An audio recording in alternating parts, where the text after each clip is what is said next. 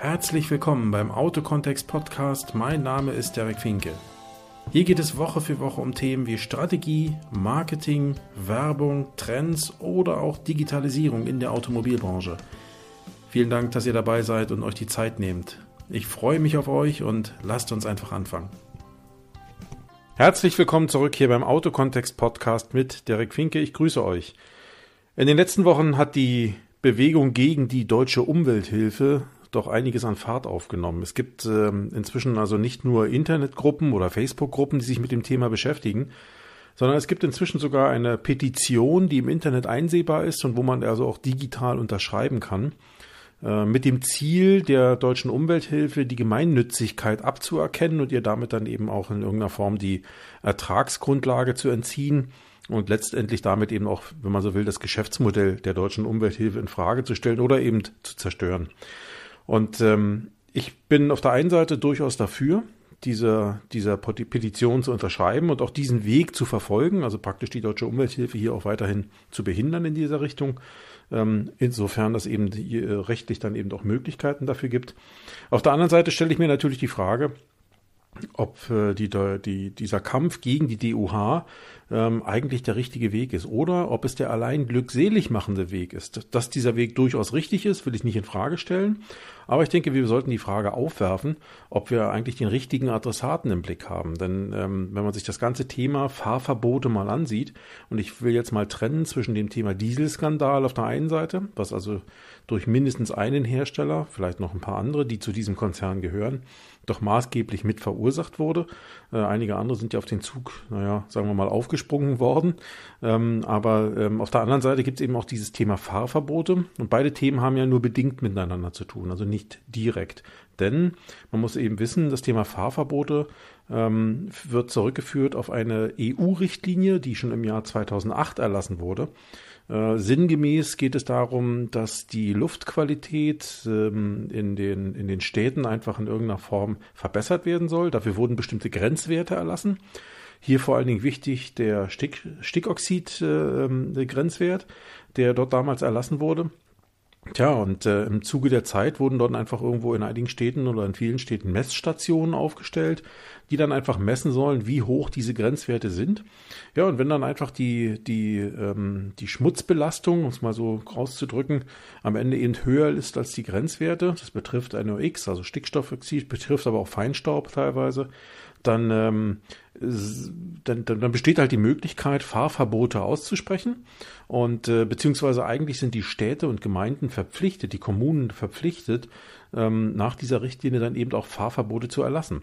Und über all die Jahre ist das eben nicht gemacht worden. Das heißt, die Städte und Gemeinden haben sich, ich will nicht sagen, dass sie sich nicht darum gekümmert haben, aber zumindest haben sie keine Fahrverbote erlassen. Ja, und genau diesen Hebel hat die DOH ausgenutzt ähm, und äh, ist da reingesprungen, hat äh, Städte und Kommunen einfach mit Klagen überzogen, die jetzt eben langsam zu Urteilen führen. Ja, und da vermischt sich dann doch wieder das Thema Dieselskandal auf der einen Seite also da, wo in irgendeiner Form betrogen wurde, wo der Öffentlichkeit, mindestens der Öffentlichkeit, aber teilweise ja auch den Zulassungsbehörden äh, der Fahrzeuge, die da also praktisch die, die Freigabe für die Zulassung von Fahrzeugen erteilen, am Ende ja auch falsche Werte geliefert worden sind, beziehungsweise nur Werte, die auf dem Prüfstand richtig waren, aber in der Realität ja dann doch äh, davon abgewichen sind. Und das führt am Ende dazu, dass dann die DOH auch ähm, mit ihren Klagen teilweise noch moralische Unterstützung hat, wenn man so möchte, oder eben auch Futter und Feuer von Seiten der OEMs geliefert bekommt. Ähm, für mich, wie gesagt, stellt sich trotzdem die Frage, ist die, die, die, dieser Kampf gegen die deutsche Umwelthilfe eigentlich der richtige Weg? Denn ich versuche mir mal vorzustellen, nur mal angenommen, ja, nur mal angenommen, diese, diese, dieser Kampf hätte Erfolg ähm, und die DOH wird, ich nenne es mal auf Deutsch, platt gemacht. Platt gemacht im Sinne von, sie ist nicht mehr gemeinnützig, ähm, ihr wird vielleicht damit die Geschäftsgrundlage entzogen und ähm, sie kann am Ende dann vielleicht sogar nicht, nicht mehr, mehr klagen, weil sie vielleicht keine Klagebefugnis mehr hat in ihrer Art von, von, von Verbandsstruktur. Und damit müsste sie, auch deutsch gesagt, dicht machen oder könnte zumindest nicht mehr in dieser Form tätig werden. Ne? Darum geht's ja im Wesentlichen hier bei, dem, bei, dem ganzen, äh, bei der ganzen Geschichte. Jetzt nehmen wir mal an, es wäre so. Ne? Sie ist also nicht mehr da. Was passiert denn dann? Glauben wir ernsthaft oder glauben auch all jene, die dagegen kämpfen, ernsthaft, dass es dann einfach so bleibt? Dass es dann alles wieder wie früher wird? Dass sich dann nichts mehr verändert? Oder dass die alte Lage wiederhergestellt wird? Oder glauben wir ernsthaft, dass es dann nicht irgendwelche neuen Abmahnvereine gibt? Ja, die DOH 2.0 oder irgendwelche Anwälte oder wer auch immer dann plötzlich Klage erhebt gegen diese Dinge und damit einfach das nächste Geschäftsmodell aufmacht. Und ich glaube einfach, äh, das ist aus meiner Sicht eben etwas zu kurz gesprungen und äh, darum soll es heute in dieser Podcast-Episode gehen. Ich habe mir mal so ein bisschen was aufgemalt hier für mich so als Stichpunkte. Das Ganze ist ja doch ein bisschen komplexer. Und ich sehe aus meiner ganz persönlichen Perspektive eigentlich zwei Anspruchsgruppen als Verantwortliche für diesen Skandal. Und dazu gehört erstmal nicht die D&H. Ähm, ich fange mal an mit ähm, dem Bereich 1. Das wäre für mich die Politik. Die Politik sowohl auf der kommunalen Ebene als eben auch im Bereich der Bundespolitik, als eben auch im Bereich der Europapolitik. Warum? Zum einen geht es darum, wie kann man eine Richtlinie erlassen, die Grenzwerte definiert, ähm, die aber derart verschiedenartige Grenzwerte definiert, ähm, die zumindest für den, für, den, für den normal denkenden Menschen schlichtweg nicht vermittelbar sind. Das heißt, wir haben im Straßenverkehr völlig andere Grenzwerte als zum Beispiel in Innenräumen oder in Büroräumen oder in Industrieräumen oder an manch anderen Stellen dieser Welt. Ähm, und ähm, das heißt, am Ende darf der eine die Welt mehr verschmutzen als der andere. Und da stellt sich natürlich in irgendeiner Frage, äh, irgendeiner Form auch die Frage, wie gerecht geht das da eigentlich zu? Und äh, die zweite Frage, die sich mir stellt, ist, wie kam man eigentlich auf Grenz, auf diese Grenzwerte? Ja, also um das mal pauschal zu sagen, sind die willkürlich festgelegt worden oder äh, gab es da eine Grundlage, eine wissenschaftliche Grundlage dafür? Ähm, denn wenn man heute manchmal hört und sieht, was einige Experten oder Ärzte zu, zum Beispiel oder eben auch ähm, Menschen, die sich mit der Materie auch wissenschaftlich auseinandersetzen, dazu sagen, ja, dann darf man zumindest mal die Frage stellen, ob das, was da erlassen worden ist an Grenzwerten, tatsächlich realistisch ist. Ja, oder ob das nicht Werte sind, die in irgendeiner Form willkürlich festgelegt wurden, teilweise zu großzügig in einigen Bereichen und teilweise vielleicht viel zu eng gestrickt in anderen Bereichen. Also die Frage ist die erste, die mich bewegt. Wie kann überhaupt ähm, eine Richtlinie erlassen werden, die genau so interpretierbar ist am Ende und jetzt eben auch zu diesen Problemen dann führt. Der zweite Punkt, ähm, das ist die, das ist die Art und Weise, wie Messstationen aufgestellt sind. Auch die sind ja in letzter Zeit arg unter Kritik geraten. Ähm, das heißt, da wird behauptet von vielerlei Hinsicht oder von, von, von vielen Leuten, das heißt, diese Messstationen stehen nicht korrekt ja, das heißt, die sind zu nah an der Straße, ähm, die, die, die Gase oder die Abgase oder sowas äh, oder die Luft, die verschmutzte Luft am Ende wird auf, auf einer bestimmten Höhe gemessen, die eigentlich nicht der Norm entsprechen sollte.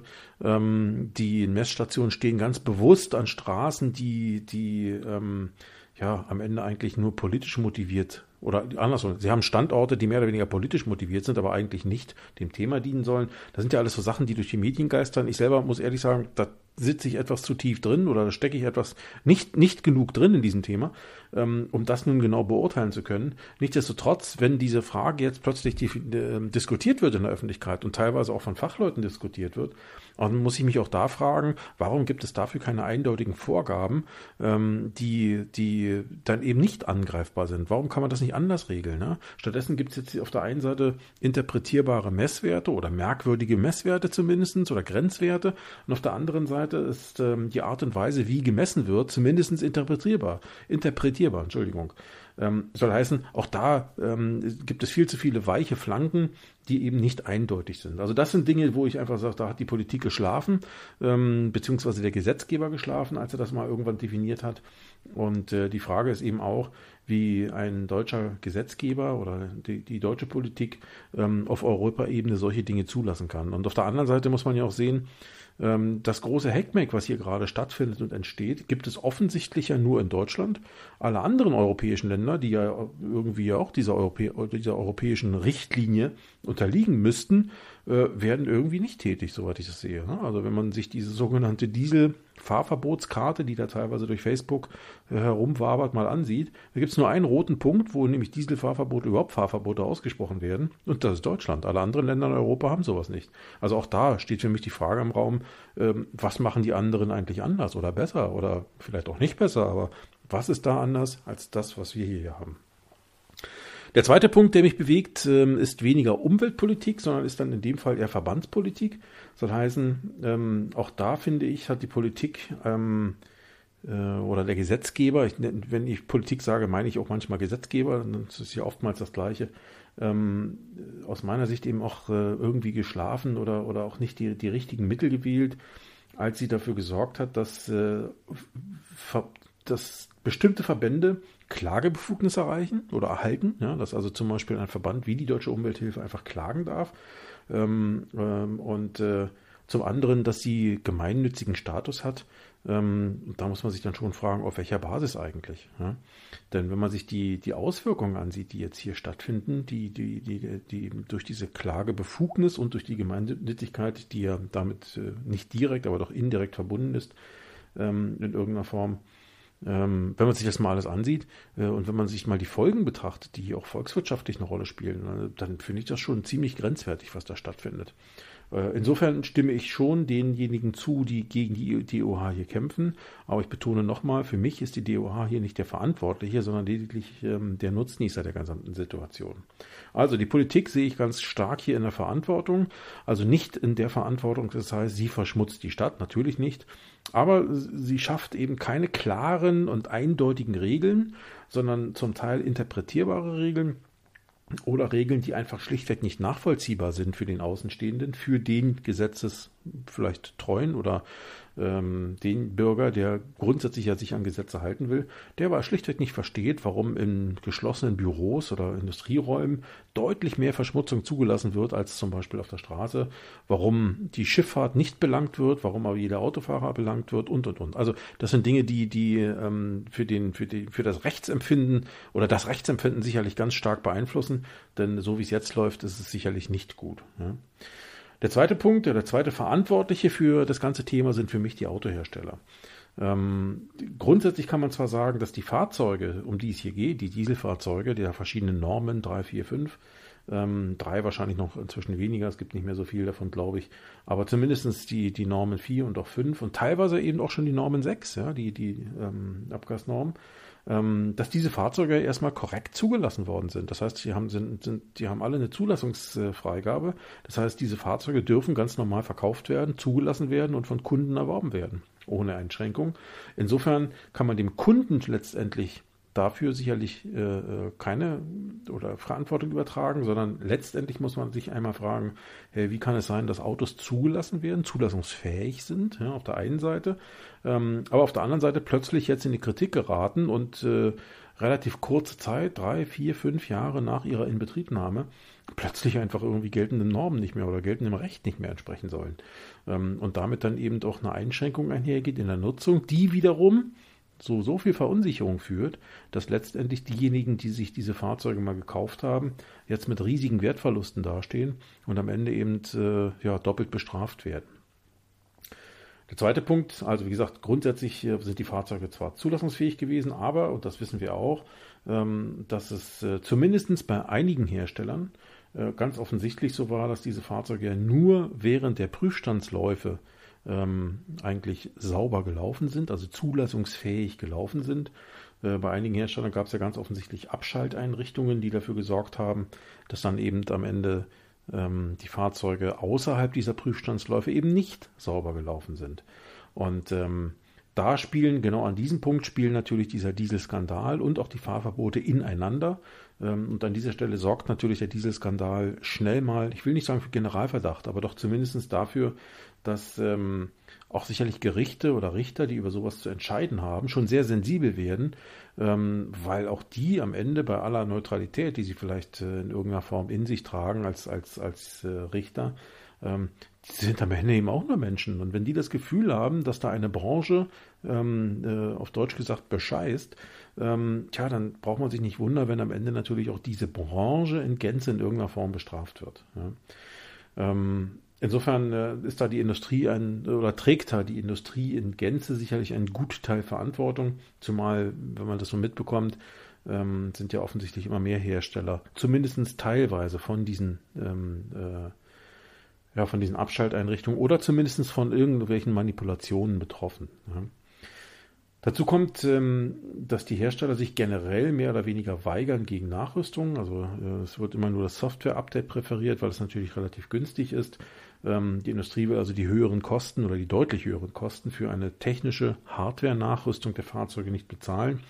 Und ich glaube, da ist dann auch wieder die Politik gefragt. Da muss man dann einfach mal gucken, ähm, dass zumindest die Hersteller mit den Fahrzeugen, die betroffen sind, es mag ja auch bei einigen Herstellern gar nicht alle Fahrzeugtypen oder Motortypen betreffen, dass zumindest da dann am Ende eben auch dafür gesorgt wird, dass die Nachrüstung eben kommt. Ähm, und das sage ich hier nicht als Vertreter ähm, eines Verbandes, der natürlich auch wirtschaftliche Interessen hat, sondern da bin ich einfach der Meinung, dass es einfach äh, ja, Entschuldigung, wenn, wenn, wenn ich irgendwo Scheiße baue, ähm, dann muss ich am Ende dafür gerade stehen. So ist das nun mal. Und wenn ich ganz bewusst Scheiße baue ähm, und auch noch betrüge, ähm, und dann muss ich erst recht dafür gerade stehen und muss natürlich dafür sogar noch bestraft werden. So ist das nun mal. Wenn ich 70 fahre, wo 50 dran steht, dann ist dann am Ende auch nichts anderes. Ähm, und äh, wenn natürlich hier nur mittelbar beschissen wurde, auf Deutsch gesagt, soll heißen, da ist vielleicht eher unbewusst oder ein Fehler passiert. Okay, dann kann man anders darüber denken, aber es wird sicherlich alles schwer nachweisbar sein. Grundsätzlich denke ich mal, Politik auf der einen Seite, auf verschiedenen Ebenen, kommunal, Bundes- oder Landes-, vielleicht auch Bundespolitik, aber eben noch die Europapolitik äh, in ihrer gesetzgeberischen Kraft. Da sehe ich eben viele Fehler, die passiert sind oder Dinge, die halt falsch gemacht worden sind ähm, oder etwas nachlässig gemacht worden sind und die jetzt eben zu der Situation führen. Ähm, auf der anderen Seite eben auch die Hersteller, die mit ihrer Art des Umgangs mit dem Thema sicherlich nicht gerade zur Aufklärung und zu Vertrauen äh, beigetragen haben. Ja gut, und dann haben wir natürlich dann plötzlich den Nutznießer und im Moment ist der große Nutznießer einfach die deutsche Umwelthilfe. Ja. Ähm, das heißt, es gibt sicherlich noch mehr. Ja, es gibt auf der einen Seite diejenigen, die daraus ein Geschäftsmodell gemacht haben. Das ist für mich die DOH. Ähm, und äh, es gibt sicherlich noch andere, die ähm, vielleicht gar kein Geschäftsmodell dahinter haben, sondern die zum Beispiel Befürworter einer Verkehrswende sind oder die sowieso etwas gegen individuelle Mobilität haben äh, und die sich eigentlich jetzt manchmal klammheimlich und manchmal auch laut darüber freuen, ähm, tja, dass jetzt die ersten Fahrverbote kommen und dass jetzt offensichtlich ihrer Meinung nach äh, der richtige Weg beschritten wird. Es gibt aber eben auch Geschäftemacher, die das Ganze eben äh, mit einem Geschäftsmodell hinterlegt haben, äh, was aus meiner Sicht äh, mit grünen Mäntelchen versehen wird und ähm, am Ende aber eben nur dazu beiträgt, Geld ähm, zu erwirtschaften, was dann wiederum zu irgendwelchen anderen Zwecken dienen soll. Also ähm, ich denke schon, dass es richtig ist, hier gegen die DOH vorzugehen. Soweit es eben rechtlich Möglichkeiten gibt, dann muss man die eben auch ausschöpfen, so wie die DOH ihre Möglichkeiten ja auch ausschöpft. Ähm, ich werfe der DOH nicht vor, dass sie daraus ein Geschäftsmodell macht. Das ist für mich ein ganz normaler Zustand. Wenn es irgendwo Chancen im Markt gibt, ähm, dann kann man die nutzen. Ähm, sicherlich kann man über, über Ethik und Moral diskutieren und sagen, ja, aber das ist doch unmoralisch äh, und ja, dafür wird ja der sogenannte kleine Mann bestraft und und und. Kann man sicherlich drüber diskutieren. will ich aber an dieser Stelle gar nicht aufmachen, das Fass. Weil ich glaube einfach, äh, das Recht ist eben da, es zu tun und das macht die DOH. Das kann, kann ihr niemand vorwerfen, würde ich auch nicht tun. Ne? Aber man muss eben auch sagen dürfen, denke ich, dass das nichts weiter als ein Geschäftsmodell ist. Ne? Ich denke, mit Umweltschutz hat das äh, nur bedingt zu tun. Denn wenn man sieht, was jetzt am Ende rauskommt, ähm, es gibt die ersten Urteile, ähm, es gibt auch die ersten Fahrverbote. Ähm, man denke nur an Hamburg. Und äh, was passiert? Es sind dieselben Autos auf der Straße. sie fahren jetzt nur Umwege durch die Stadt, also andere Wege durch die Stadt. und die Luft in der Stadt wird deswegen ja nicht sauberer. Also insofern ist für mich dann der Beleg erbracht, dass es hierbei nicht darum geht, die Umwelt sauberer zu machen, sondern letztendlich nur um Prinzipienreiterei, um, um, um äh, um den Versuch, den letzten Buchstaben des Gesetzes in irgendeiner Form noch durchzudrücken und auf der Basis dann eben äh, Urteile zu erreichen, beziehungsweise auch Strafen, beziehungsweise eben auch, ähm, wenn man so will, Geldstrafen, die dazu führen, dass die, dass die Klagenden, in dem Fall die DOH, dann einfach ähm, ja, ihre Einnahmen steigert. Ja, so würde ich es mal sehen. Ja, was wäre jetzt mein Fazit in dieser Situation? Also ich bin jetzt hier kein Gesetzgeber oder so oder bin auch keine Partei, aber ich bin der Meinung, die DOH oder sich allein auf die DOH zu stürzen mit dieser Online-Petition ähm, wird das Problem nicht lösen. Ne? Man kann sicherlich auch aus anderen Gründen, ich denke, der Autohändler oder die Autohändler sind sowieso sauer genug auf die DOH. Ähm, es ist ja nicht nur so, dass es sich um Fahrverbote geht, sondern die DOH hat ja schon seit längerem auch die Autohändler im Visier, wenn es zum Beispiel um die Preisauszeichnung geht. beziehungsweise um die sogenannte PKWE NVKV. Die Branche weiß, was das ist.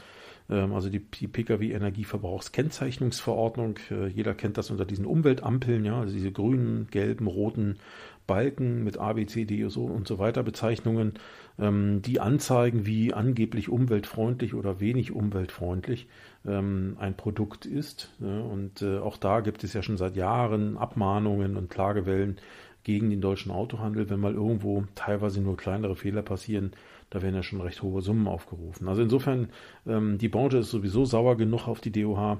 Das kann ich gut verstehen und insofern ähm, habe ich da viele Sympathien dafür ähm, und äh, unterstütze auch diese Petition, gebe aber zu bedenken, dass man damit eben nur das Symptom kuriert, aber am Ende die Ursache nicht bekämpft. Ja. Äh, denn wie gesagt, Politik, Gesetzgeber und OEM sind dafür verantwortlich und ich denke, man muss einfach gucken, wo muss man ansetzen. Tja, und wenn ich dann sehe, dass hier so irgendwelche CDU-Landes- oder Bezirksverbände oder wie auch immer sie sich nennen, jetzt ähm, auf das Thema aufspringen und äh, auch die Gemeinnützigkeit der DOH in Frage stellen, dann mag das auf der einen Seite wie Unterstützung aussehen für die Position derer, die diese Petition hier in Umlauf gebracht haben. Aber auf der anderen Seite muss man einfach sehen, die Politik hat eben jahrelang nichts getan, ähm, beziehungsweise hat die Situation erst mit herbeigeführt, ja, diese, in der wir uns jetzt befinden. Und jetzt so zu tun, als würde man die DOH genauso kritisieren und die böse DOH und was die alles machen und bla bla bla. Sorry, das ist blanker Populismus. Ähm, und das ist jetzt der Versuch, ähm, sich an die, an die oder auf, die Bewegung derer zu stürzen, die dagegen sind, ähm, weil es halt gerade irgendwo oder weil man auch das Gefühl hat, der Wind dreht sich irgendwo und jetzt einfach mit dabei sein will. Also insofern, dem kann ich also überhaupt nichts abgewinnen. Äh, aus meiner Sicht ist die, ist die Politik einer der Hauptverantwortlichen. Und äh, gerade die CDU als äh, seit langen Jahren in der, in der Politik Verantwortung tragende Partei ähm, äh, ist da sicherlich ganz stark von betroffen. Also insofern ähm, würde ich mich da eher von distanzieren, als sie mit auf meine Seite zu holen. Was würde ich eigentlich tun oder was würde ich fordern? Was würde ich erwarten, ja, was jetzt passiert? Ich denke, die Politik ist aufgefordert, äh, zum einen mal die Grenzwerte an, an, an heutige wissenschaftliche Erkenntnisse anzupassen. Ähm, wenn das denn heißt, dass es nach wie vor die Werte sind, die wir haben, zumindest im, im, Bereich des Straßenverkehrs, dann ist das auch okay. Ja, das ist zwar nicht schön, weil wir dann immer noch ein bisschen Probleme haben, aber hey, wenn die medizinischen Erkenntnisse, die wissenschaftlichen Erkenntnisse so sind, dass diese Werte zu schädlich für Menschen sind, dann denke ich, ist es auch gerecht und auch nur opportun, ähm, dass diese Werte einzuhalten sind. Allerdings äh, lassen mich Diskussionen und äh, Wortbeiträge einiger ähm, Mediziner, die man hier so wahrnimmt in letzter Zeit, daran zweifeln, dass dem so ist. Also insofern denke ich, sollte man ähm, äh, zumindest mal die ganze Sache überprüfen und dann eben auch Grenzwerte festlegen, die realistisch sind. Ähm, dazu kommt, dass die Grenzwerte dann mal vielleicht ein bisschen angepasst werden äh, und nicht diese utopischen Unterschiede zwischen äh, Innenraum, Außenraum und so weiter bestehen, äh, die für Menschen in irgendeiner Form nicht nachvollziehbar sind. Der zweite Punkt ähm, ist die korrekte Platzierung der Messstation, beziehungsweise einfach mal auch korrekte Vorgaben, die eindeutig sind, also die nicht äh, interpretierbar sind, sondern die eindeutig sind, so dass überall sauber gemessen wird, richtig gemessen wird. Ja. Also auch das, denke ich, ist ein ganz wesentlicher Punkt. Was ich auch noch dazu äh, aufnehmen würde, ist eben auch, dass zum Beispiel andere oder auch weitere relevante Ereignisse mit, mit, mit einbezogen werden in die Messungen. Soll heißen, wenn ich zum Beispiel in einer Stadt wie zum Beispiel in Stuttgart bin, da gibt es mitten in der Stadt eine Großbaustelle und ringsherum gibt es noch mehr diverse große Baustellen. Ähm, da ist äh, im Moment natürlich ist es da so, dass, ähm, dass da ein, ein, ein ziemlich erhöhter Verkehr von, von auch Baufahrzeugen ist, dass die Baustelle selbst natürlich auch einen Haufen Staub und Dreck verursacht ähm, und äh, wenn dann eben nur zwei, drei, vierhundert Meter weiter äh, an einer durchaus stark befahrenen Straße, ja, das ist überhaupt nicht zu bestreiten, eine Messstation steht, ähm, die natürlich regelmäßig ähm, äh, zu hohe Belastungen misst, dann muss man sich auch mal fragen, kommt das jetzt nur vom Verkehr oder kommt das unter Umständen eben auch durch die Sonder, ja, wie will man es nennen, ähm, die, die, die, die, die, die sonderbare Situation mit der Großbaustelle ringsherum. Denn ähm, äh, dafür kann der Straßenverkehr aber nichts am Ende. Ja? Also wenn die Großbaustelle eben auch einen Haufen Dreck verursacht ähm, und der Straßenverkehr dafür bestraft wird und dann eben eingeschränkt wird, ja, dann ist das irgendwie auch nicht der richtige Weg. Also da muss man sich überlegen, wie geht man damit um. Ich habe jetzt hier keine Patentlösung, aber ich denke, man muss eben alles berücksichtigen und nicht nur einen dafür bestrafen, dass andere eben mit verursachen. Ein dritter Punkt wäre für mich, dass die OEM, die betroffen sind, die also tatsächlich manipuliert haben, entweder bewusst oder auch unbewusst, das sei dahingestellt, aber die Fahrzeuge im Angebot haben, die zwar ordnungsgemäß zugelassen sind, aber die nach heutigem oder nach vielleicht nach einer Nachprüfung ähm, feststellbar nicht die Grenzwerte erfüllen ähm, oder die eben über den Grenzwerten liegen, ähm, dass, äh, dass für diese Fahrzeuge oder dass die Hersteller dieser Fahrzeuge verpflichtet werden, Hardware-Nachrüstung vorzunehmen. Also die Mogelpackungen, die da teilweise aus meiner Sicht Mogelpackungen, die da teilweise jetzt laufen, mit, ähm, mit Umweltprämien, mit Wechselprämien, wie auch immer man das alles nennen möchte. Ähm, das ist zwar schön auf der einen Seite, man bringt sicherlich noch modernere Fahrzeuge in den Verkehr, kann man alles machen, doch man muss eben auch sehen, dass nicht jeder, der sich ein Fahrzeug gekauft hat, was schon vier, fünf, vielleicht auch sechs Jahre alt ist, ähm, dass nicht jeder dieser Menschen das Geld hat äh, oder auch den Willen hat, sich ein neues Auto zu kaufen. Und ich denke, da muss es zumindest das Angebot geben, hey, du hast die Möglichkeit, dein Auto nachzurüsten oder du hast die Möglichkeit, wegen mir auch äh, als Wahlmöglichkeit, äh, dein Auto ähm, zu verschrotten oder in Zahlung zu geben oder aus dem Verkehr zu ziehen oder aus dem Verkehr ziehen zu lassen und dann eben auf ein neues, modernes Fahrzeug äh, umzusteigen, was die aktuellsten Umwelt- oder die aktuellsten Abgasnormen erfüllt. Ja. Also da denke ich, muss mehr, mehr Druck auch auf die Hersteller ausgeübt werden, denn das, was ich da jetzt erlebe, dass Frau Merkel da oder wegen mir auch der Verkehrsminister, der Herr Scheuer, dass die dann da einfach ähm, äh, sich nicht durchsetzen und auf irgendwelche kuriosen Lösungen ein, eingehen, die da heißen, das sind zwölf oder 14 Städte, die dann in irgendeiner Form ähm, bevorzugt behandelt werden und alle anderen nicht. Also wenn ich sowas sehe, da frage ich mich, wer kommt auf solche irrwitzigen Ideen, beziehungsweise wie kann eine Politik solche irrwitzigen Ideen durchwinken? Ja? Also da muss man sich nicht wundern, wenn das Vertrauen in die Politik, Politik immer mehr Schaden nimmt. Also Nachrüstlösungen der OEMs, die betroffen sind, beziehungsweise die betroffene Fahrzeuge im Angebot haben, die, denke ich mal, müssen entweder verpflichtet werden, Hardware nachzurüsten oder dem Kunden dann eben ein Wechselangebot zu machen. Und äh, das sollte der Kunde für sich entscheiden können, welche dieser beiden Varianten er denn wahrnimmt.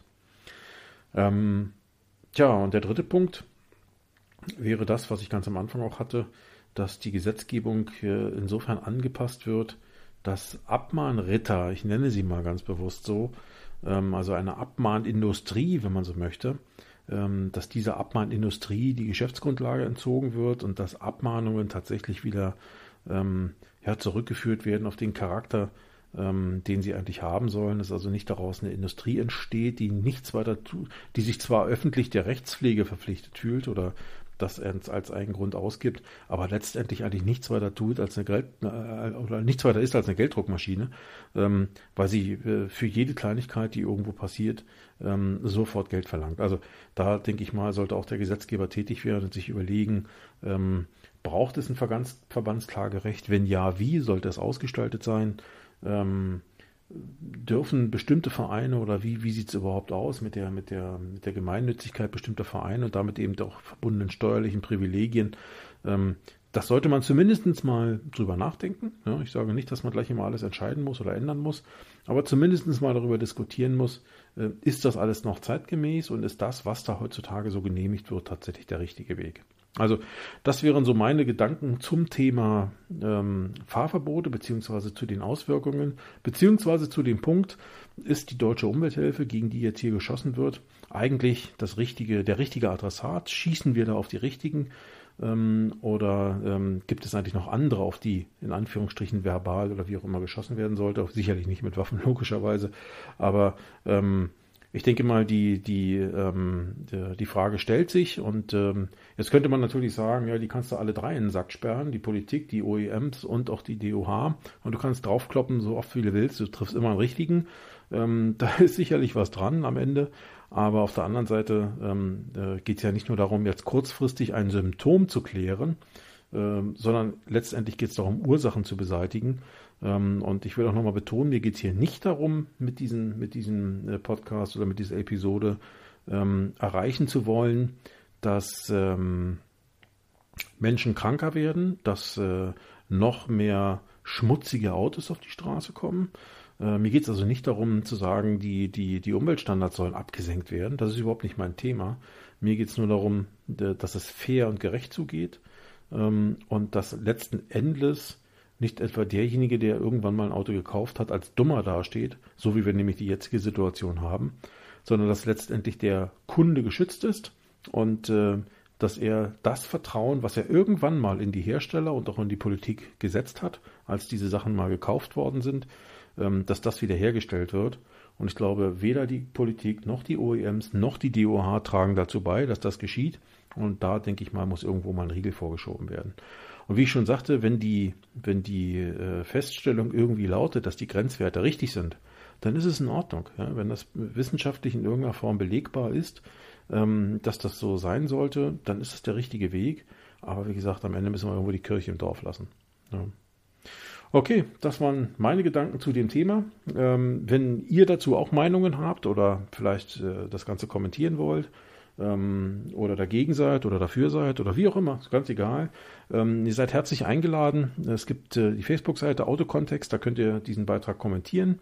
Äh, ihr könnt auch auf meine Webseite derekfinke.com gehen, da gibt es einen Bereich, der nennt sich Podcast, da findet ihr diesen Podcast hier. Ähm, auch da besteht die Möglichkeit, äh, Kommentare loszulassen oder abzulassen. Ähm, ich antworte da gern, ich diskutiere zumindest auf einem bestimmten Level gern mit euch. Ähm, wenn es unsachlich wird, das habe ich jetzt schon mehrfach erleben dürfen in Diskussionen, vor allen Dingen in Facebook-Gruppen zu dem Thema, ähm, dann bringt das Ganze nicht, dann wird es trollig, ja, und am Ende bringt das niemandem was. Aber auf, äh, mit Sachargumenten, denen stehe ich immer gern offen. Und wie gesagt, ich bin hier kein Dogmatiker. Ich gebe hier nur wieder, was ich gerade so empfinde zu dem Thema. Und äh, ja, würde mich freuen, da mit euch in Kontakt zu kommen. Wenn euch die Folge gefallen hat, ähm, dann würde ich euch bitten, die Folge auch bei iTunes zum Beispiel zu bewerten. Ähm, Gebt mir so viele Sterne, wie ihr es für richtig haltet. Wenn ihr mir weniger als vier Sterne gebt, bitte unbedingt auch noch dazu schreiben, warum, was euch nicht gefällt. Äh, wenn ihr mir mehr als vier Sterne gebt, bitte gerne auch euren Kommentar darunter setzen. Also äh, bitte nicht nur Sterne geben, sondern immer irgendwas dazu schreiben. Ähm, und äh, weil, wie gesagt, ich mache das Ganze hier auch, um euch äh, in irgendeiner Form Nutzen zu bieten. Ähm, und sei es nur, dass man sich Gedanken vielleicht mal anders macht, als man sie sonst gemacht hat. Auch das kann schon manchmal Nutzen sein. Würde mich aber freuen, wenn ich ihm nicht ganz daneben liege. Und äh, ja, ich würde mich gerne an dem ausrichten, was ihr so an Erwartungshaltung habt. Nicht um euch nach dem Munde zu reden, sondern um es für euch eben auch ein bisschen attraktiv zu gestalten. In diesem Sinne freue ich mich aufs nächste Mal. Bleibt dabei, bleibt mir gewogen. Tja, bis dahin, euer Derek. Tschüss.